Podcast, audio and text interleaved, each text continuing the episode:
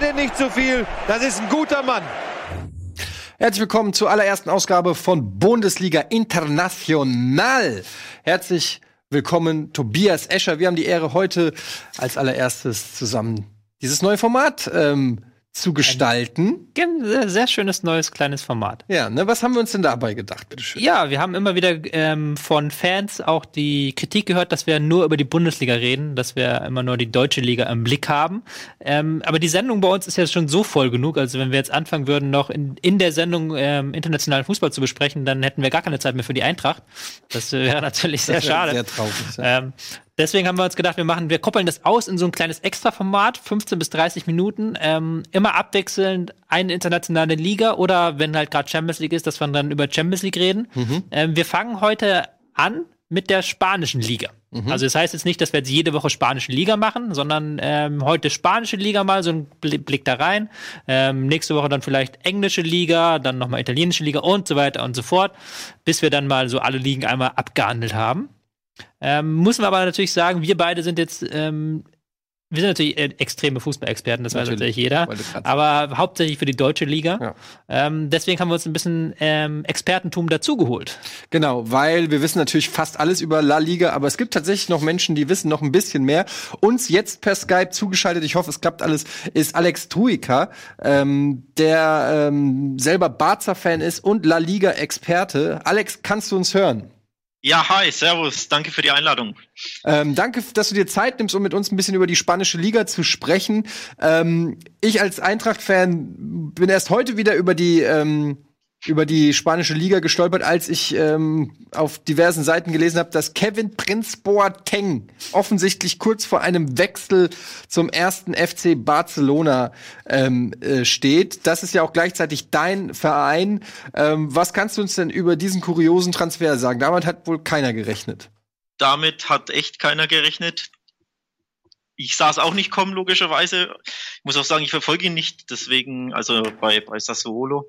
Also es ist ein, es wäre ein sehr überraschender Transfer, es ist noch nicht fix, aber es sieht wirklich alles danach aus, als würde er zustande kommen, ja. Und Boateng soll tatsächlich als Ersatzmann für Luis Suarez für den Sturm fungieren, also hauptsächlich auf der Bank sitzen und dann ab und zu aushelfen. Aber es ist ein Transfercoup, ja. Mhm. Ähm, ist in, insofern natürlich auch interessant, dass Boateng ja aus Frankfurt damals ähm, abgereist ist, weil er gesagt hat, er will wieder näher an seine Familie ran.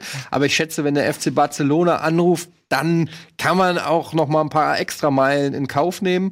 Ähm, er hat in Sassuolo ja auch größtenteils als Stürmer gespielt, hat glaube ich vier Tore in der Liga bislang geschossen in zwölf Partien, also gar nicht mal so schlecht. Aber Tobi, ähm, Kevin Prinz Boateng als Stürmeralternative für Barcelona, das klingt für, bisschen für. Suarez ist ja auch Ja. noch mal seltsam. Suarez ist ja einer der Ganz anderer Typ auch. ähm, kom- komplett ist ein Stürmer, finde ich. Ja. Auch der auch mitspielen kann ordentlich, ähm, was natürlich ein Boateng auch kann. Aber Boateng wäre dann eher so Marke falsche Neun mit ähm, Kraft aus dem Rückraum vorstoßend.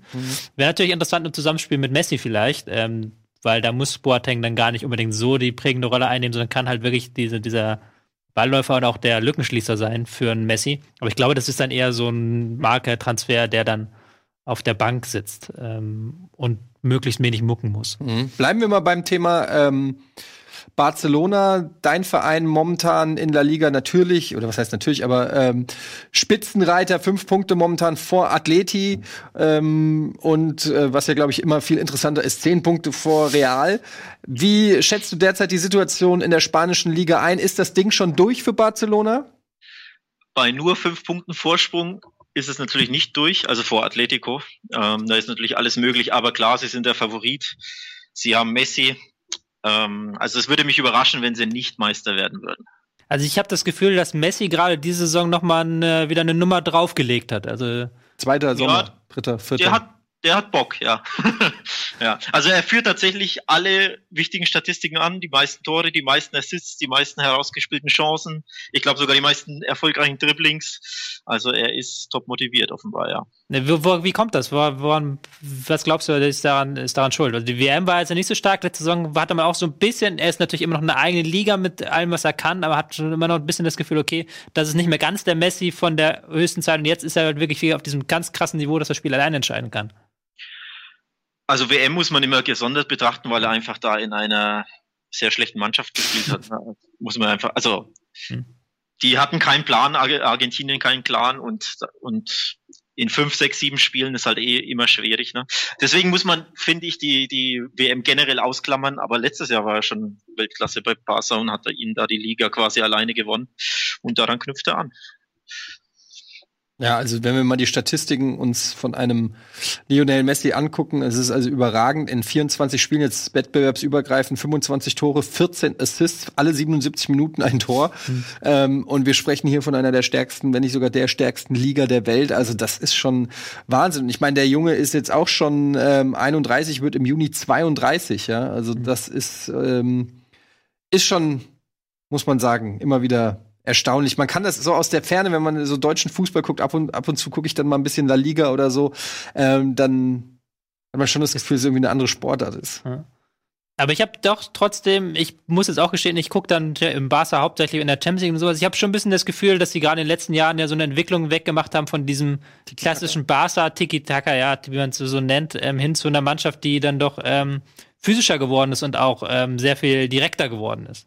Und da kommt Boateng ins Spiel, ne? Mhm. weil er genau, genau in, äh, in dieses Schema passt. Ähm, ich denke, es hat tatsächlich viel mit dem Trainer zu tun, weil Werde hat ja Athletic Bilbao davor gecoacht. Die, die Basken sind ja wirklich stellvertretend für physischen Kraftfußball, fast schon englischen Fußball, wenn man so will, ne? Oldschool englischen Fußball. Und ja, das stimmt, Tobi, da hast du echt recht. Die spielen äh, ein bisschen anders, nicht mehr das typische äh, Guardiola Tiki-Taka. Die Zeiten sind, also nicht vorbei, aber natürlich spielen sie immer noch ihren, ihren Fußball manchmal, aber tatsächlich nicht ausnahmslos. Ne? Hm. Wo wir bei Kraftfußball sind, können wir eigentlich fast schon überleiten zum, ähm, zum Verfolger Nummer eins, Atletico Madrid, die ähm, schon wieder eine relativ ähm, starke Saison spielen, nach ähm, etwas holprigen Beginn jetzt ähm, doch sehr gut dastehen. Äh, fünf Punkte hinter Barca, was traust du denen zu? Also für den ganz großen Sprung, sprich ähm, den Meistertitel, lassen sie zu oft Punkte gegen kleinere. Ähm, sie haben jetzt schon acht, acht Unentschieden bei nur einer Niederlage, aber das, das sind einfach zu viele Unentschieden, denke ich, auf, auf Strecke, damit sie da ganz oben anklopfen können. Ähm, es ist halt das typische Atletico, ne? Sie, schie, äh, schie, sie kassieren, pardon, kassieren fast gar keine Tore, nur 13 Gegentore, die Abwehr steht wie immer. Aber vorne ist es halt manchmal etwas zu dünn, ne? weil sie eben so ein Defensivfußball spielen. Ja. Ja, haben natürlich auch ähm, ein bisschen Verletzungspech, glaube ich, diese Saison. Ja, ähm, stimmt. Atletico. Ähm, aber äh, glaubst du, dass die da noch mal rankommen können oder? Oder vielleicht noch, um das zu unterscheiden, elf ja. Tore waren, glaube ich, wir haben ja selber nicht so viele Tore geschossen. Wie viele Tore haben sie? Ich habe es leider nicht vorliegen. Atletico hat 30 geschossen, 13 ja. kassiert. Also ja. 13 Gegentore in 20 Spielen. Das ist halt mal genau. wieder Wahnsinn. Aber davon halt elf halt auch nach ruhenden Bällen erzielt, ja, was ja auch ein relativ halt sehr hoher Anteil ist. Ja, also das, das Verrückte fast schon ist Griesmann, der ja wirklich übrigens vom Sprungstand zu Barca zu gehen, ne, ist ja da geblieben und spielt fast quasi als offensiver Mittelfeldspieler bei denen. Ne? Das sagt ja auch alles. Also mhm. der kreativste Mann ist halt häufig ähm, im Mittelfeld anzufinden, weil er halt da quasi die Angriffe einleitet. Mhm. Und das sagt ja schon ein bisschen was aus. Ne? Mhm. mhm. Über ihren Spielstil. Ja, dann müssen wir natürlich auch noch mal einen Blick auf Real werfen. Ähm, 36 Punkte, habe ich schon eingangs erwähnt, ist natürlich nicht der Anspruch, den ähm, die Madrilenen selber haben. Ähm, was äh, ist denn da überhaupt los? Ist da die Luft raus? Ähm, aus der Ferne kann man sich das kaum erklären, weil der Kader ja eigentlich immer noch nur vor Qualität so strotzt, denkt man oder meint man. Ähm, wie analysierst, analysierst du das? Liegt das? Hängt das alles nur mit der Verletzung von Toni Groß zusammen oder? Äh, also bei Real muss ich ausholen. Ähm, ja. Es ist nämlich so, dass sie schon letzte Saison nicht wirklich gut waren, also auf die, auf die Liga bezogen. Sie haben ja am Ende, ich glaube, 18 oder 19 Punkte Rückstand auf Barca gehabt. Ne? Ähm, also sie waren in der Liga letzte Saison schon sehr schwach und dieser Champions League Sieg am Ende, der übertüncht halt einfach vieles. Ne? Aber auch der war ja kam ja recht glücklich zustande, ne? wenn man sich die, die Spiele so anschaut, auch gegen Bayern vor allem waren sie ja eigentlich zweimal unterlegen. Ne? Hm. Und ja, ich glaube, dieser Titel übertüncht vieles, auch in der Außendarstellung, aber auch intern in der Mannschaft, ähm, weil so gut waren sie einfach nicht mehr. Dann kam natürlich hinzu, dass sie Cristiano Ronaldo verloren haben. Das ist natürlich klar, dass das, dass das richtig hm. ähm, ähm, zu Kosten der geschossenen Tore geht. Dann kommt noch hinzu, wie du schon sagst, sie sind ein bisschen ausgelaugt. Sie werden alle, die, die, die Key-Spieler, also die, die Schlüsselspieler werden alle älter, ne? Toni Kroos, Modric ist über 30, Rams ähm, und Marcello. so weiter und so fort. Marcello ja. ist, glaube ich, auch 30 oder 31, ne? Benzema. Ähm, ja, ja, wie alt der ist, weiß ich jetzt gerade 31. Ist der echt schon 31? Ja. ja. Also du siehst, auf den Schlüsselpositionen findet, muss so langsam ein Umbruch stattfinden. Ich kenne ja die Bayern zum Beispiel auch, das Thema. Und ja, genau, dann haben sie eben ihren Knipser verloren in, in Ronaldo. Und die WM spielt natürlich immer eine Rolle. Ne? Varane zum Beispiel ist in fürchterlicher Form in dieser, in dieser Hinrunde gewesen. Ähm, klar, der hat die ganze WM durchgespielt und das auch Modric natürlich. Ne? Ja, und das macht sich dann bemerkbar. Hm. Es ist halt so krass, wie Ronaldo halt vor allen Dingen als Verwerter vorne fehlt. Hm. Ja. Also, weil sie jetzt ja immer noch mehr flügellastig spielen, habe ich das Gefühl und einfach gar keine Präsenz im Strafraum haben. Benzema mit sieben Toren bester Torjäger.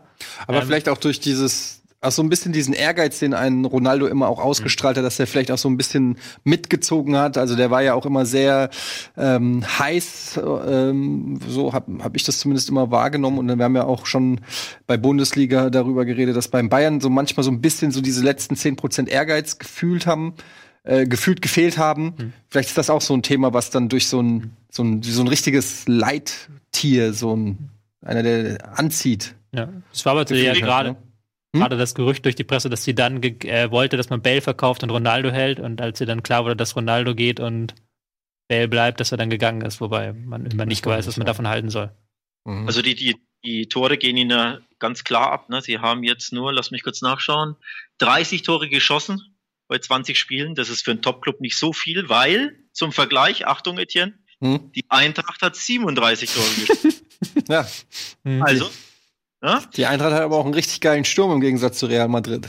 Und bei den Toren nimmt sich nichts, ne? Beide haben 24 kassiert. Also du siehst, hm. ähm, ja. allein diesen blanken Zahlen kann man ein bisschen was äh, ablesen. Mhm. Ähm, tatsächlich ja, haben sie Probleme, Tore zu schießen. Also mhm. tatsächlich auch, auch, auch klare Torchancen verballern sie. Benzema ist da immer zu nennen, weil der einfach kein ausgewiesener Knipser ist. Ja. Ja, Jovic wäre ein Kandidat, aber der ist ja, glaube ich, sogar im Sommer äh, bei Barca im Gespräch, habe ich gelesen. Der ist auf unserer Liste hm. ganz oben. Ja. Bin ich auch mal gespannt. Hab ich gelesen, habe ich gelesen. Ja. Das wird aber, das wird aber richtig teuer dann. Ähm, lass uns noch mal ein bisschen über ähm, weitere Vereine sprechen. Wir haben natürlich hier noch Sevilla, die eigentlich top in die Liga gestartet sind, aber dann so ein bisschen äh, jetzt rumkriseln. Was hältst du von äh, vom FC Sevilla? Ja, also die haben sich den Coach von ähm, Girona geholt, der einen richtig guten Job gemacht hat. Er hat die das erste Mal überhaupt in ihre Vereinshistorie in die Liga geführt, also in die erste Liga.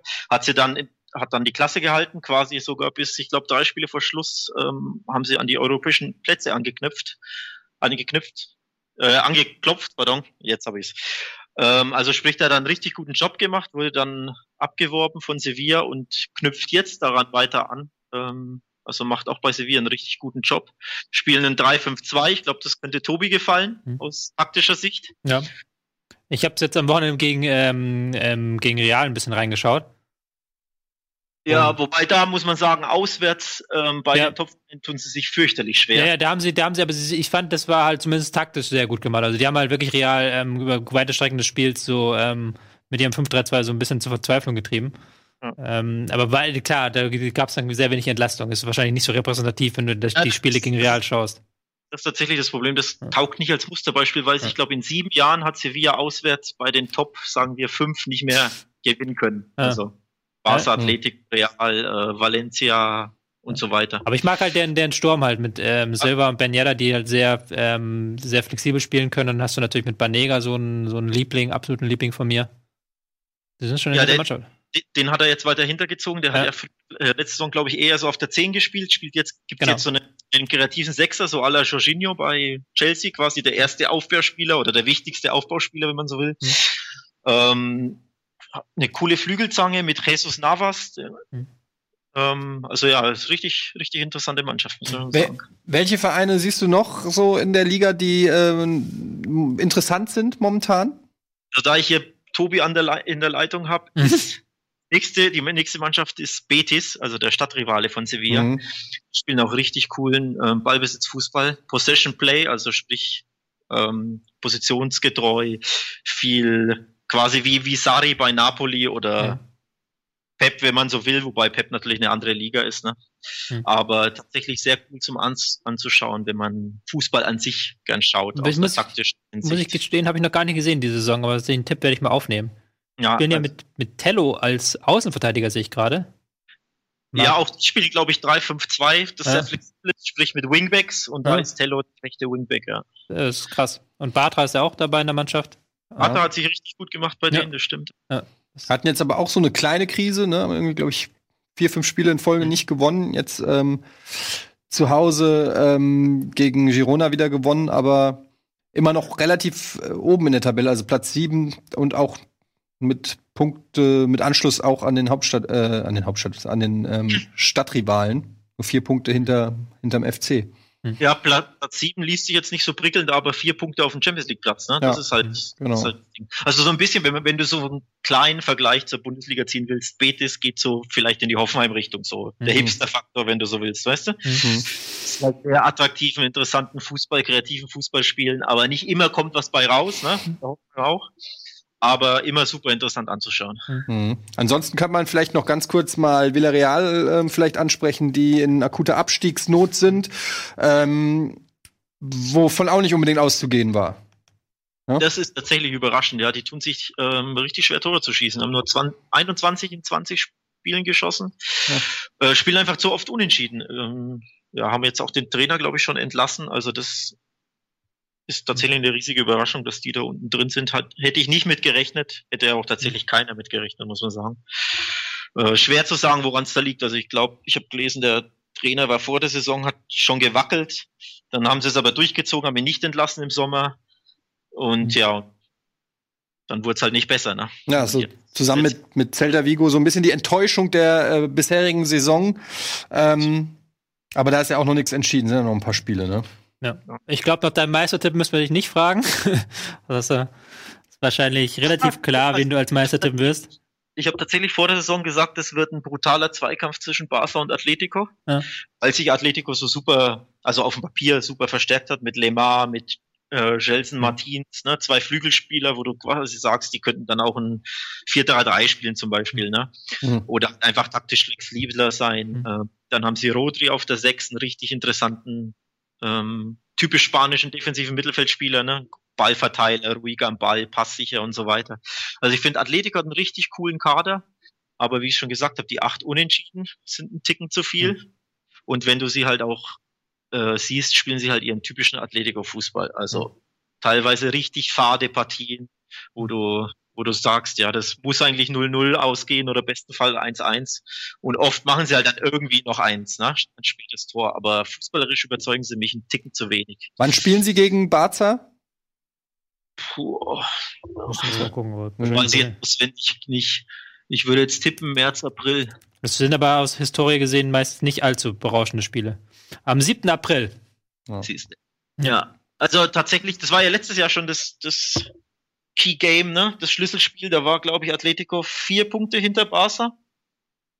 Ähm, war es ja auch ein Zweikampf bis dahin, mehr oder Mhm. weniger. Mhm. Und dann haben sie im Camp Nou aber ganz knapp 1 verloren und dann war halt der, der Ofen aus, ne? Und so könnte ich es mir auch diesmal wieder vorstellen. Also 7. April kann man sich schon mal vormerken, das wird dann ein Auswärtsspiel, also in Barcelona. Ja. Genau, sie haben tatsächlich im Hinspiel bis zur 90. 1-0 geführt, Atletico, und dann kam Dembele. Den kennen wir auch noch. Genau noch.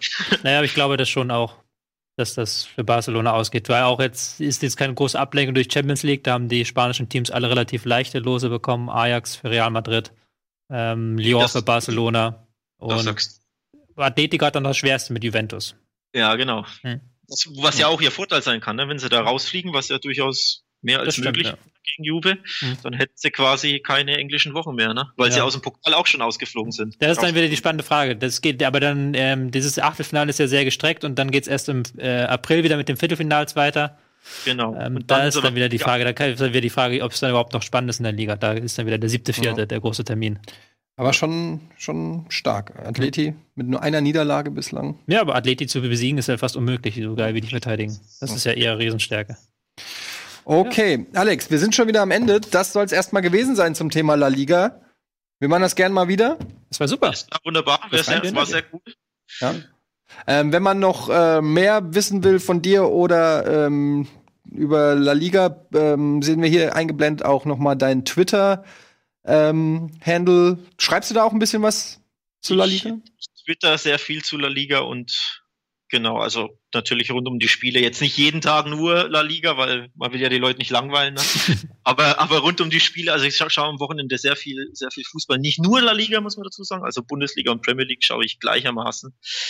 Und ja, wer mir folgen will auf Twitter, darf das gerne tun. Ja, kann ich nur weiterempfehlen. Ja, Ähm, apropos Premier Ja. League. Was denn? Wieso apropos Premier League? Ja, aber nächste Woche so. werden wir in der ne ne äh, nächsten Folge ähm, Bundesliga International über die Premier League reden. Ja. Und dann mal ausloten, Liverpool oder City, wer wird englischer Meister? Ja, das wird auf jeden Fall spannend. Ähm, da freue ich mich schon drauf. Alex, dir nochmal vielen Dank.